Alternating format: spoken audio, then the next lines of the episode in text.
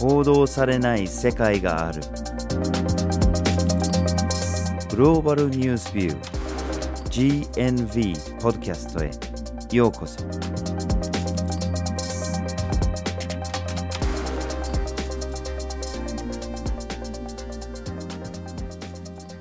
バージル・ホッキンスです。岩根あずさです。今回はですね特定のテーマでお話をするのではなくて皆様からの質問疑問リクエストに答えるとそういうような回にしたいと思いますはい。まなんでこんなことをするかというと、実は前回のポッドキャストが100回目というとても区切りのいいポッドキャストで、2022年の潜んだ世界の重大ニュースというのをお伝えしたんですけども、今回101回目ということで、ここまでポッドキャストを続けることができたのも、リスナーの皆さんあってこそだと思いますので、その感謝の意を込めてうんリクエストにお答えしていきたいと思います。はいそしてですね、今回質問ありますかというふうに投げかけたところ、たくさんの質問やリクエストをお送りいただきました。送ってくださった皆さん、本当にありがとうございます。ありがとうございますはいたくさんの質問をいただいたんですけれども残念ながらここですすべてにお答えすることっていうのはちょっと難しいんですけれども、ま内容の近い質問もあったりしたのでいくつかの質問とかリクエストをまとめて答えるとかそういうような工夫をしていると思いますはい。今回はですね、いただいた質問などを3つのグループに分けました。1つ目が GNB について、2つ目が国際報道について、3つ目に信頼できる情報源についてという3つの視点からお送りします。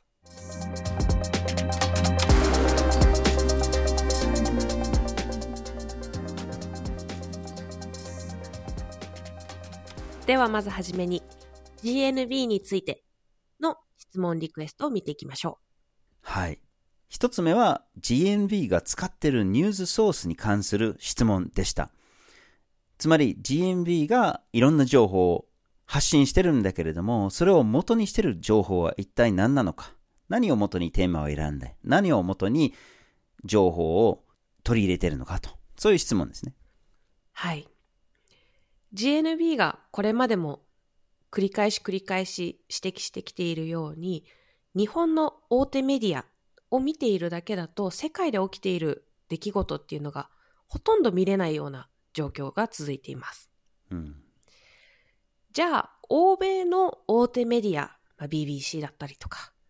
ニューヨークタイムズだったりとか、まあ、聞いたことがあるような大きなメディアを見ていれば、世界のことは見えるのかというと、実はそうでもなくてですね、日本の大手メディアと比較すると、まあ、もうちょっと国際報道は多いかなという印象なんですけども、それだけを見ていったら世界のことがわかるのかというと、実はそうでもないような状況です。うんで、これ印象だけの話ではなくて、これ大昔の話なんですけれども、実は私が日本のメディアと欧米メディアの国際報道に関する調査をしたことがあるんですね。まあ、1年分のデータを見て、どういう傾向があるのかを測ったことがあるんですけれども、例えば GNB でいつも指摘しているように、アフリカ大陸だとか、まあ、ほとんど日本のメディアで見えないんですね。もう本当に国際報道の2%ぐらいしか占めてないんですけれども、じゃあ、ニューヨークタイムズはどうなのか、CNN とか BBC はどうなのか、フランスのルモンドはどうなのかって言ったら、測ってみると、アフリカ大陸が国際報道全体の6%から9%程度なんですね。うん。なので、少ないのは少ないんです。日本よりはマシなんだけども、それでも少ないんですよね。で、まあ日本と同じく、やっぱり自国寄りだとか、自国政府寄りだとか、そしてまあ商業ベースになっているメディアがほとんどなので、そういうような、まあ利益にやっぱり影響を受けてしまうものだとか、自国政府の影響を受けて、ちょっとプロパガンダが多く入っているものだとか、やっぱり見えない地域と見えない視点っていうのがいろいろあるんですよね。うん。そうですよね。そうなってくるとやっぱり GNB としてはどれだけ情報ソースがあってもいくらあっても足りないっていうような状況ですよね。そうですね。まあ、これ私個人的な話なんですけれども、一応定期的に見てる報道機関は、まあ、少し数えてみたんですけど、一応一つのリストアップしてて、まあ、80ぐらいですよね。まあ、いろんな国とか、いろんな立場のもの、80くらいは、一応定期的に見るようにはしてますし、で、ポッドキャストもたくさん聞いてますね。一応、ポッドキャストの番組のリストも、これも80ぐらいあるかなという感じですね。まあ、もちろん、その物理的にそれずっと見てたり、全部聞いたりすることはできないんですけれども、一応、近くに置くようにはしてて、まあ、少しでもそれらの報道機関からの情報に触れるようにはしてますね。はい。で、最初の質問に戻ると、じゃニュースソースとして具体的にどういったところからニュースを取ってきてるのかとなると、まあ、先ほど挙げたような欧米の大手メディアももちろん見るときもあります。ただそれ以外にもなるべく広く視点を持つようにということで、例えば特定の地域を専門にしている報道機関だったり、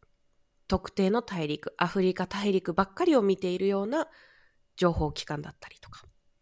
そしてもちろん商業ベースの報道機関だけではなくて、非営利で行っている報道機関だったりとか。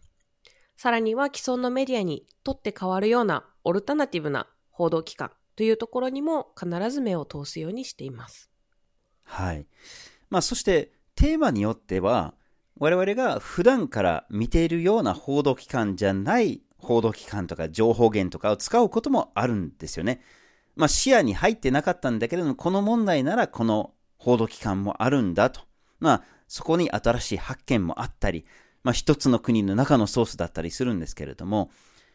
なので、より広いところからも引っ張ってくるんですけれども、まあ何かのソース使うときはやっぱりある程度そのソースはどれほど信用できるのかってこうチェックしたりするっていうこともしますし、一つだけのソースに頼らずに複数のソース、複数の視点を見て、あ、大体こういうふうに思われている問題なんだなと、そういうようなやり方をしてます。まあ、ここでは具体的なメディアを、まあ、あえて言ってないんですけれども、具体的にどういったメディアを使っているのかを知りたい方がいれば、まあ、一報いただければ提供できると思います。はい。そしてですね、GNB に取り上げてほしいテーマに関してのリクエストというのもいくつかいただきました。うん。まあ、リクエストはいつも嬉しいんですけれども、まあ、GNB としてやっぱり取り上げるもの、取り上げないもののポリシーというのも結構はっきりしている部分がありましてですね。まあ、一つの大きな原則から言うと、基本的にアメリカとか中国だとか朝鮮半島だとか西ヨーロッパとかに関するテーマは取り上げないようにしているんですね。で、それは既存のメディアではすでに十分に報道されているだろうということで GNB はやっぱり注目されてない国、注目されてない地域を専門にしていると。そういうような方針でやっているんですね。で、まあ、例外的にアメリカだとか西ヨーロッパとかを取り上げることもあったりするんですね。で、それはニュースビューっていう部類の記事なんですね。つまり、その報道の分析をする記事ですね。で、それはどうしても日本に入ってくる情報っていうのが、やっぱり欧米から来るものが多いので、日本の国際報道を理解するためにも、やっぱり欧米の報道を見るっていう、そういう必要もあったりするんですけれども、基本的に世界を見るこのグローバルビューっていう系の記事では、そういうようなよく報道される国は取り上げないんですよね。はい。GNB ではアメリカ、中国、朝鮮半島、西ヨーロッパは取り上げないとはしているんですけども、もちろんアメリカの中でも隠れてしまっている問題、取り上げられない問題というのはあると思います。それは他の中国、朝鮮半島、西ヨーロッパでも同じだとは思うんですけども、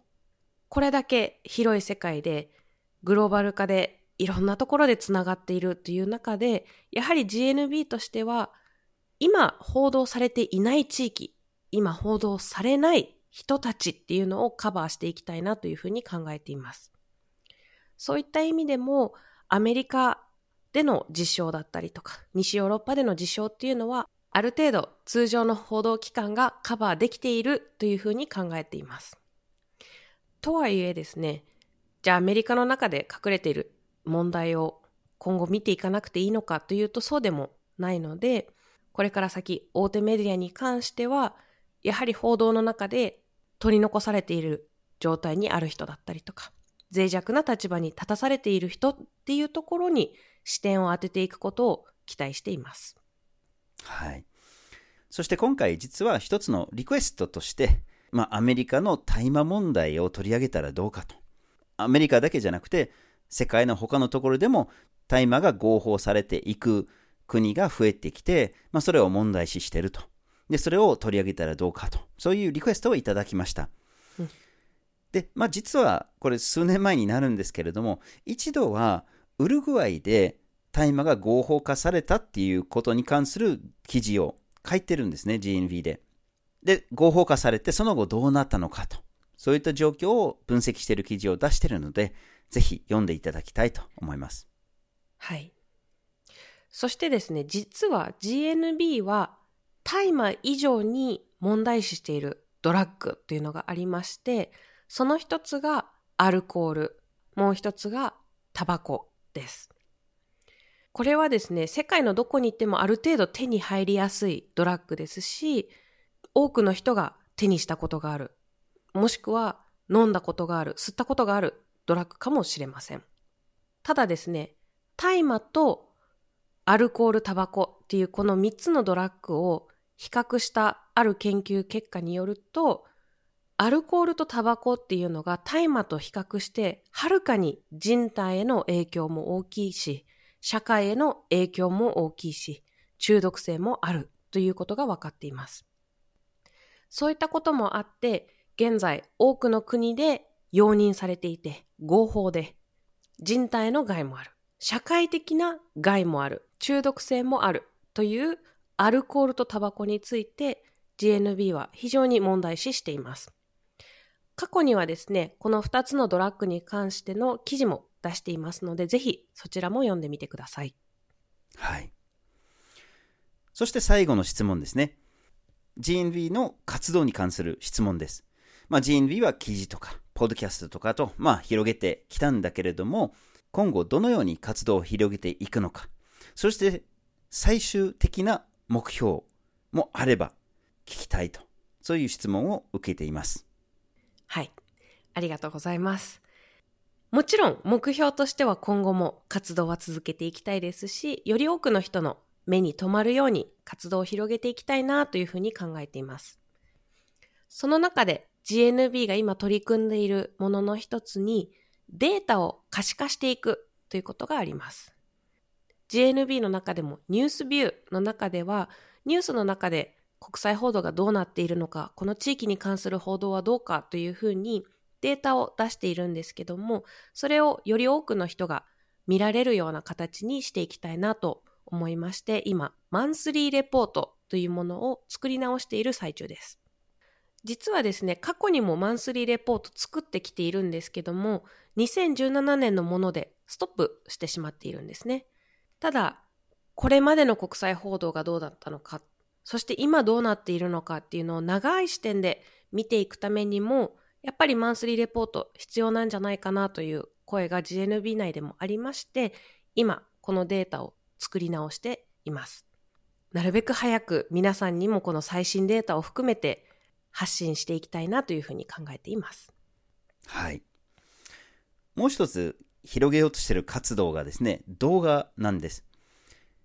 人類はこれまで基本的に、まあ、文字と、あとこのポッドキャストでの音声で、まあ、情報を提供しようとしてるんですけれども、やっぱりよりビジュアルなものが、まあ、より効果的な側面もあるかもしれないっていうことで、世界の傾向、世界の問題、あるいは国際報道の問題をより分かりやすくするための動画が作れたらいいんじゃないかというふうに考えてます。まあ、今の段階で GNB が毎年出している潜んだ世界の重大ニュースに関する動画がありますので、一応 GNB の YouTube のチャンネルがあります。ぜひ見ていただきたいんですけれども、やっぱりもう少しテーマ別の、あるいは問題別の、まあ他の動画が作れたらいいなというふうに考えています。まあただですね、GNB は基本的に予算ゼロで動いてます。記事を書く人、記事を編集する人、グラフィックスを作る人、データを集める人。これはみんなボランティアでやっています。なので、これ以上ちょっと活動を広げるのが難しいところもありますが、まあ例えば自分自身でちょっと動画作るのは得意。GNB のやってることに賛同する。ちょっと協力してもいいかなと思う人がもしいらっしゃれば、ぜひご一報ください。そして、最終的な目標についてもご質問をいただきました。GNB の最終目標としては、GNB という組織を畳むことだと考えています。うん、じゃあそれはいつなのかというと、既存の報道機関がまんべんなく世界を報道している。特に今報道されていない世界だったりとか、報道されていない人たちのことを発信するようになる日が来れば GNB を畳むことができると考えています。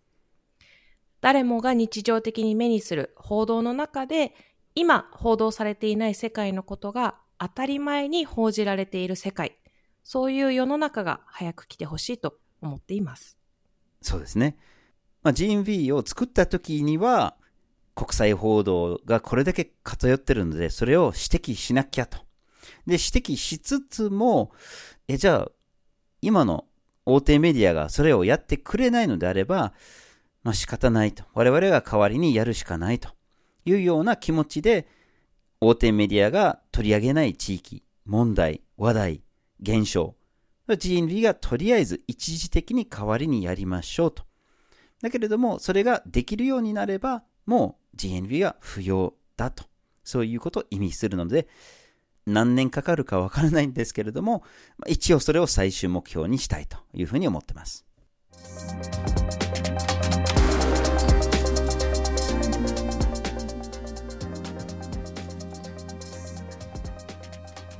では続きまして、国際報道に関する質問、リクエストに答えていきます。はい。まずいただいた質問が、日本の国際報道が数カ国に偏っていますが、これが特派員の派遣先が偏っているために、グローバルな視点を持てていないのでしょうかという質問をいただきました。はい。まあ難しい質問ですね。まあというのも、これちょっと鶏と卵の問題にもなると思うんですよね。まあつまり、まず特派員がいないから報道されないっていうのは確かにあるんだけれども、でも、そもそも報道したくないから、取材したくないから派遣しないっていう、そういう両方の側面もあるかと思います。うん、で、例えばその前者のですね、特派員がいないから報道しないっていうのは、これはいろんな事例が出せます。約10年前なんですけれども、私が NHK のニュースウォッチ9っていう番組に関する調査をしたんですね。これ平日夜9時から NHK でやってるニュースなんですけれども、半年間のすべての報道を分析してみたんですね。そうすると、半年間でアフリカが唯一登場したのがエジプトなんですよね。まあ、数回出ただけですね。うん、で、例えばじゃあラテンアメリカはどうなのかって言ったらメキシコからチリまでですけれども、半年間でもう2、30秒ぐらいしかなくて、それがブラジルの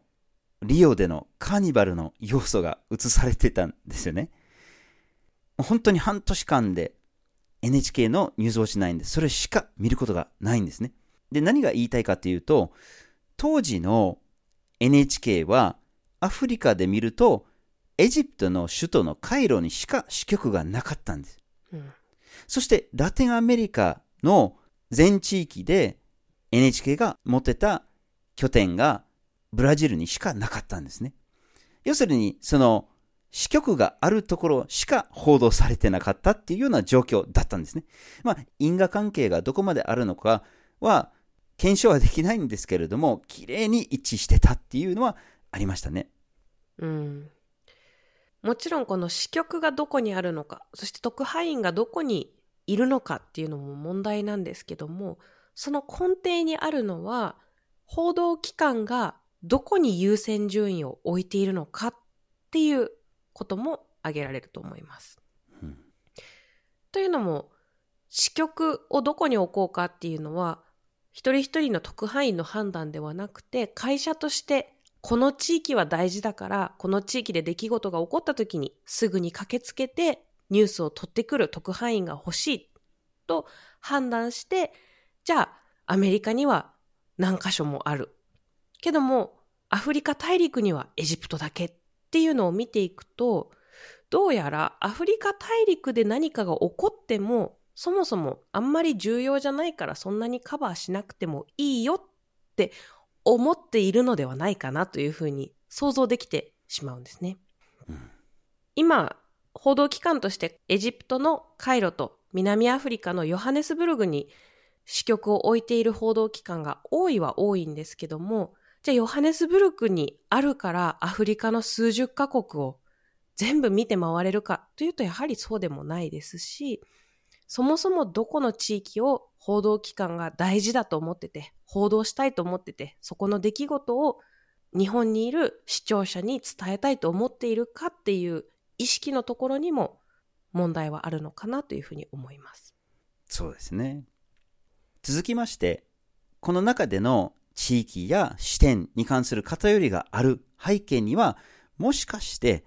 新聞を作る側の人の意識が低いからじゃないかというような疑問を投げかけてくれたリスナーがいました。うん。これ非常に難しい質問で、でも日本の報道機関の中にも優秀な人っていうのはたくさんいますし、すごく勉強熱心で勉強し続けながらニュースを伝えようとしている人もたくさんいると思います。ただそういった中でもニュースの作り方だったりとか、社内文化とか、社会全体として何を大事だと思っているのかっていうのが何がニュースになるかっていうところにもつながってきますし、逆に何がニュースになったかによって社会が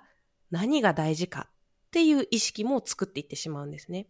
これはさっきの卵と鶏の関係とも似ているんですけども、優秀な個人の記者がこれは大事なニュースですというふうに記事にしても、会社の中でじゃあ紙面に載せるっていうふうになった時に、まあじゃあ私服の限りがあるのでこのニュースはちょっと載せないでおこうかっていう中にもしかしたら大事なニュースが埋もれてしまっているっていうことも十分に考えられます。もう一つはですね、諸外国においては大学でジャーナリズムの学部があったりとか、もうそれを専門的に3年ないし4年、もしくは修士課程まで6年とか勉強することが非常に一般的ですし、ポピュラーな選択肢としてあるんですけども、日本の高等教育、大学の中でジャーナリズムを専門に勉強するっていうことが非常に難しいという状況もあって、新しく新聞記者、報道機関関係者を目指す人っていうのが会社に入ってから学ぶということが多いです。そうなるとこれまで会社の中にあった文化を受け継いで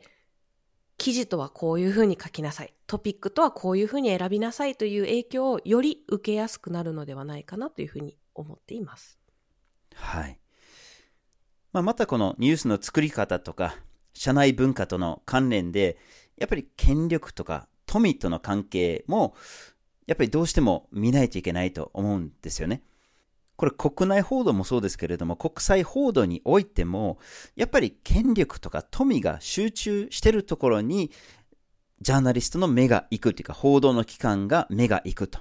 この偉い政治家にはやっぱり力がある、影響力がある。この人の言ってることを聞かなきゃいけない。逆に声のなかなか出せない人たち、声を持てない人たち、その権力とか富から離れた人たちが、まあ何を言ってもしょうがないので、この人たちが抱えている問題を取り上げてもしょうがないと。そういうような、やっぱり報道の文化っていうのがあるんですよね。うんで、その中で、じゃあ一人の記者が、いやいやいや、これほど社会が抱えている大きな問題があると。いくら押そうとしても、やっぱりその周りから、いや、それはアメリカじゃないし、西ヨーロッパじゃないし、中国じゃないし、それほど重要なことじゃないんだというふうに、まあ、押しつぶされることっていうのは多々あると思うんですよね。それに直面する記者たちがやっぱりその社内文化に、まあ、合わさざるを得ないっていうような状況が多いかと思われます。なので、そんな中で、それぞれの報道機関の中で自然と周りに合わせていくと、その視点がやっぱり富と権力が集まっているところ、アメリカの視点になっていく、自国政府の視点になると。そういうふうに、まあ、ニュースの優先順位というのがやっぱり決まっていく部分があるかと思います。うん、もう一つ、このニュースが作られていく過程で、社会全体が何を大事と考えているかっていうのが非常に重要になってきていて、実はさっきの話ともちょっと繰り返しにはなってしまうんですけども、社会が、まあ、アフリカのことはちょっと知らなくても大丈夫かなって思ってしまっていると、報道機関側もそれを発信しづらくなってしまうんですね。で、発信しないがために社会はさらにアフリカだったりとか中南米っていう報道されない地域への興味を失っていくっていうこの悪いサイクルに入ってしまうとどんどんどんどん報道される内容もさらに偏っていくっていう状況ができてしまうんですけどもじゃあその社会がなんでアフリカとか中南米とか今報道されていない地域に対して興味がないのかっていうともちろん報道にも責任はたくさんあるんですけどもそれ以外にも例えば教育の過程を見た時にも日本で義務教育を受けている中で、もしくは高校、大学というところで教育を受けていく中で、世界全体の視点っていうのをなかなか得られないような状況があります。そうですよね。まあ皆さんが高校の時の教科書を思い出してもらうと、おそらくその中で1、2ページはイスラエル・パレスチナ紛争に関する情報が多分それなりに含まれてたと思うんですけれども、この紛争よりはるかに大きい、はるかに死者を出しているアフリカの例えばコンゴ民主共和国の紛争に関する一枚があったのか、それに関する情報はどれぐらい含まれていたのか、ひょっとしたら言及が一つもなかったんじゃないかと思います。そんな中でやっぱりジャーナリストがそもそもその問題自体を問題しないと、そのまま高校出て、大学出て、記者になるわけですよね。うん。実はこの事象っていうのが研究の対象にもなっていて、影響力のヒエラルキーっていうふうに呼ばれたりするんですけども、まずは記者個人の好み、こういった問題を記事にしたい、このニュース大事だって個人が思う段階。で、そこにはその人が今まで受けてきた教育だったりとか生活環境っていうのが大きく影響すると思います。その上に社内の方針としてこの地域を大事にしましょうとか、こういった問題は大きく取り扱いましょう。こういった問題はまあちょっとちっちゃめに取り扱いましょうっていうような社内の方針があって。さらには商業ベースの新聞なんかだとスポンサーによる影響力なんていうのもあって、その上に社会の影響力というのがあって、いろんな影響を段階的に受けて最終的にニュースが作られていくという状況になっています。そして年末に GNV が発表した潜んだ世界の重大ニュースに関する質問もいくつかいただきました。その中でやっぱりこれだけの大きな問題が日本の報道で全く報道されてないっていうことでショック受けるリスナーも多かったんですけれども、いや、これほど大きなものがあれだけ無視されるって、これ他の国ではどうなのかという質問、疑問がいくつか来ました。はい。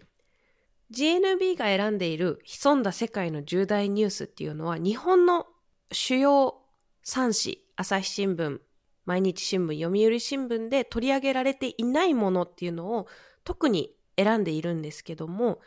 諸外国のメディアを見ると、日本の報道状況よりは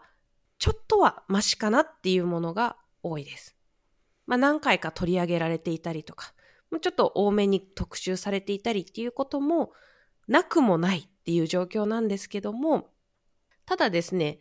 プロパガンダ的な要素も多く含んでいるということもありました。そうなってくると、諸外国のニュースメディアをソースとしてニュースを取ってきている日本のメディアもそういったプロパガンダをそのまま発信してしまっているという状況も出来上がってしまっています。はい。もうこの2022年の潜んだ世界の重大ニュースの1位がまさにそれを物語ってると思うんですけれども、まあ、思い出していただくと、1位がアメリカ政府がアフガニスタンの中央銀行の資産を35億米ドル分、まあ、盗んじゃったっていうか、奪取しちゃったと。いうことを1位のニュースにしたんですけれども、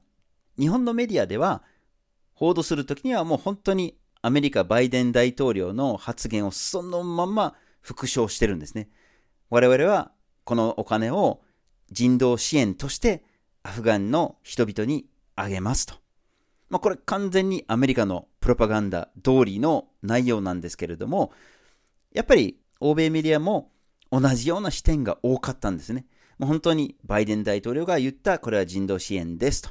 いうふうに、まあ、繰り返し伝えるっていうことが非常に多かったんですね。うんしかし例外的に疑問を投げかけるものもなくはなかったんですね。うんで、例えば、まあ、大手のメディアであるワシントン・ポストにおいても、あるいはイギリスの大手メディアのガーディアンにおいても、オピニオンの記事の中で、なんでアメリカがアフガニスタンのお金を盗んでるのかっていった見出しのものも例外的にあったんですね。なので、通常のニュースではアメリカのプロパガンダ通りなんだけれども、一応疑問視する空間も少しはあったというふうに言えるかと思います。うんそして GNB2022 年潜んだ世界の重大ニュースで2位になったグレンコアという鉱山開発を行っている多国籍企業に対して何カ国かが多額の罰金を課したというニュースがあったんですけどもこれも一応欧米メディアでも報道はされていましたただですねこの問題について大きく取り上げて問題視して鉱山開発ってこのままでいいのかとか多国籍企業のあり方はこれでいいのかっていうことまでは踏み込んでいなかったというのが状況です。はい。そして気候変動の問題ですね。潜んだ世界の重大ニュースの7位なんですけれども、北極と南極で熱波が発生して、これから海面上昇が問題になってくるだろうというようなニュースを取り上げたんですけれども、これも主要な欧米メディアでは、まあ、ある程度は取り上げられてたんですけれども、重要視されてたのかっていうと、それほどでもないんですね。まあ、一つ二つの記事はあったかもしれないんだけれども、それも、これから気候変動どうしようかっていうような疑問を投げかけるような報道はあんまりなかったような印象を持ちます。まあ、もちろんこの北極、南極での気候変動とかを取材するのはやっぱりすごい難しい部分があります。まあ、そもそも現場へのアクセスはやっぱりコストがかかるし、行くのが難しいんですね。で、さらに報道っていうものはやっぱり激しい動きとか大きな変化とかそういうような出来事をやっぱり好む傾向があるので、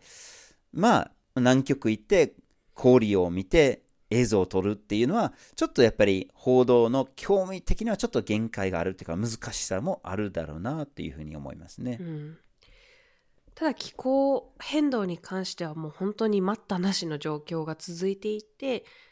様々なデータも出てきていますしこのままでは本当に地球が崩壊してしまうんじゃないかっていうような状況に直面しています。そういう中で諸外国メディアの中でも気候報道の少なさというのを問題視しているところもあって実は気候報道を今という国際キャンペーンが動いています。これ数年前に立ち上がって、ま、このキャンペーンに参画している報道機関というのが情報を共有したり記事を共有することによって気候報道を増やしていこうよという動きです。日本からは GNB、朝日新聞、NHK などが参画しているんですけども、とはいえやっぱり気候報道っていうのはその問題の重大さと比較すると少なくなっているという現状です。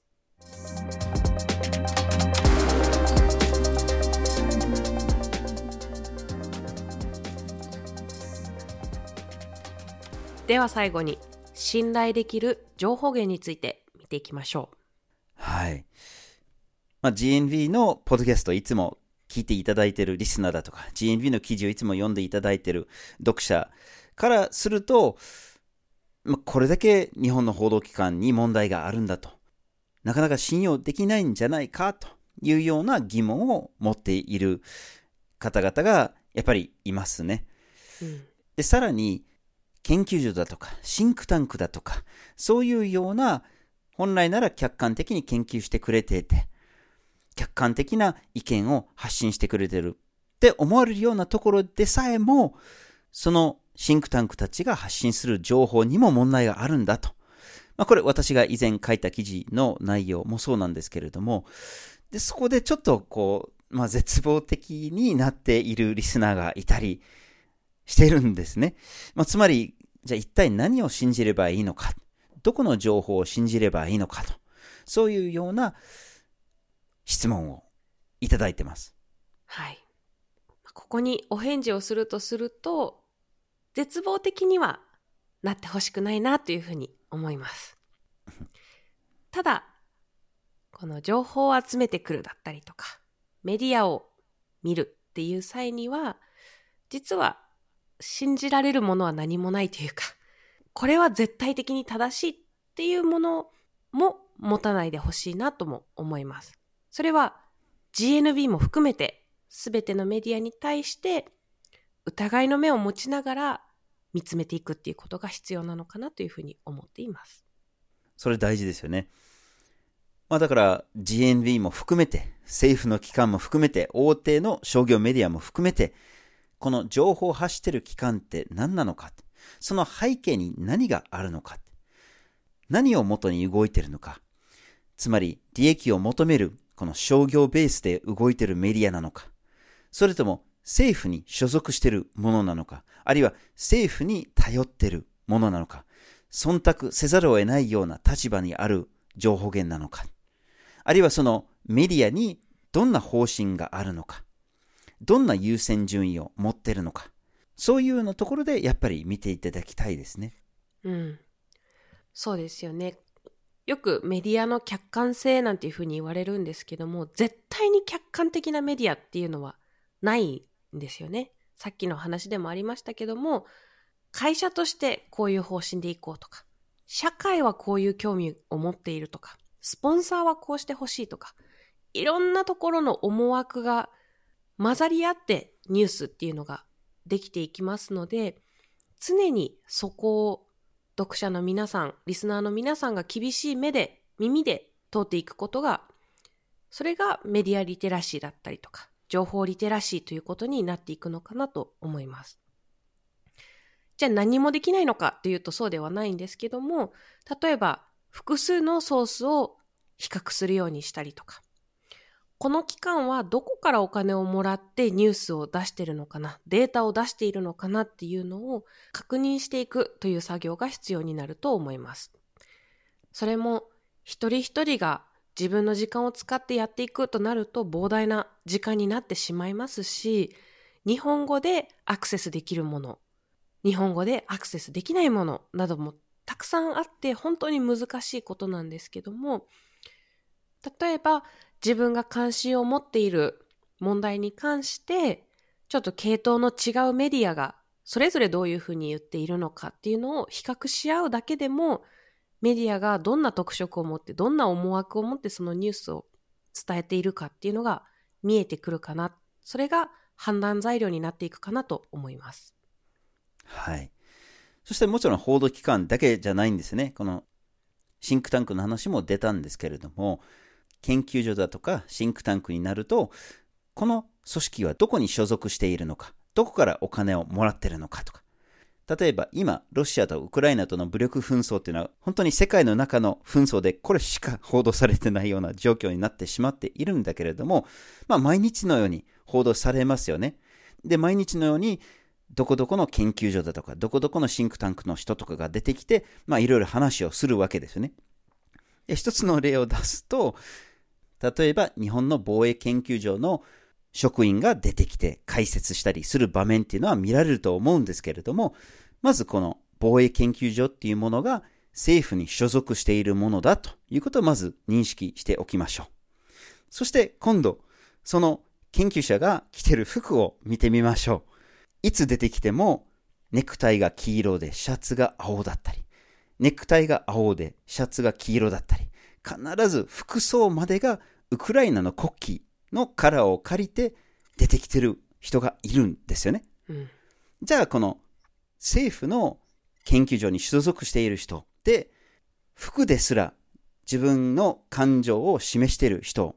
この人からこの紛争について果たしてどれぐらい客観的な情報を得られるのかとそれを問うとかそういうような作業が役に立つのかもしれませんね。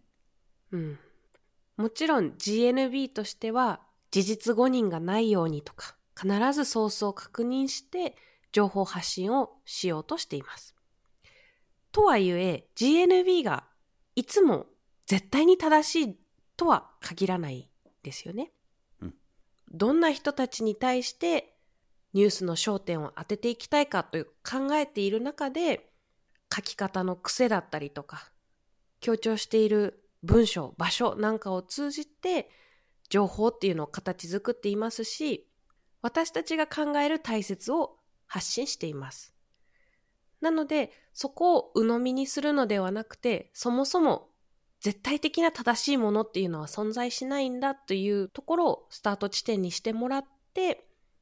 いろんなところから情報を取っていく。その中で GNB も一つの選択肢に入れてもらえたら嬉しいなというふうに思っています。いや、これ本当に難しい問題で、我々はもちろん世界を見るときに客観的な姿勢を持ちたい。正しい情報を発信したい。だけれども、それが事実上不可能なわけで、客観性っていうものが存在しない。正しいというものは存在しない。視点はいっぱい存在するんだけれども。うん。GNB はある主張とか、あるデータを出すたびに、文章ではリンクをつけて、ここから情報を取りましたよと、裏付けようとしてるんですけれども、じゃあそもそもその元のソースが正しいのか、あるいはその元のソースで包括的にこの問題捉えてるのかって言ったら、そうとは限らない。なので先ほどの話にもあったように、GNB も含めて厳しい目で見て、そしてチェックをしてください。どんな情報を信じればいいのかと聞かれたら、どんな情報も信じるなと。なるべく幅広い視野を持って、いろんな情報を集めて自分で判断していただきたいというふうに思います。はい。今回のポッドキャストでは皆さんからいただいた質問、疑問、リクエストにお答えする形でお送りしました。質問、疑問、リクエスト送っていただいた皆さん、本当にありがとうございました。ありがとうございました。そしてここまで GNB ポッドキャストを聞いてきてくださった皆さん、本当にありがとうございます。ありがとうございます。これからも GNB ポッドキャストを続けていきますので、引き続きよろしくお願いします。お願いします。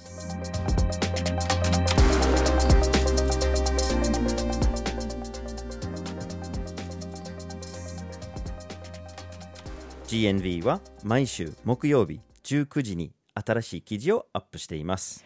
火曜日と土曜日には1枚ワールドもアップしています。Twitter、Facebook、Instagram でも発信していますポッドキャストは毎月第1、第3月曜日に発信します。ぜひフォローしてください次回もお楽しみに。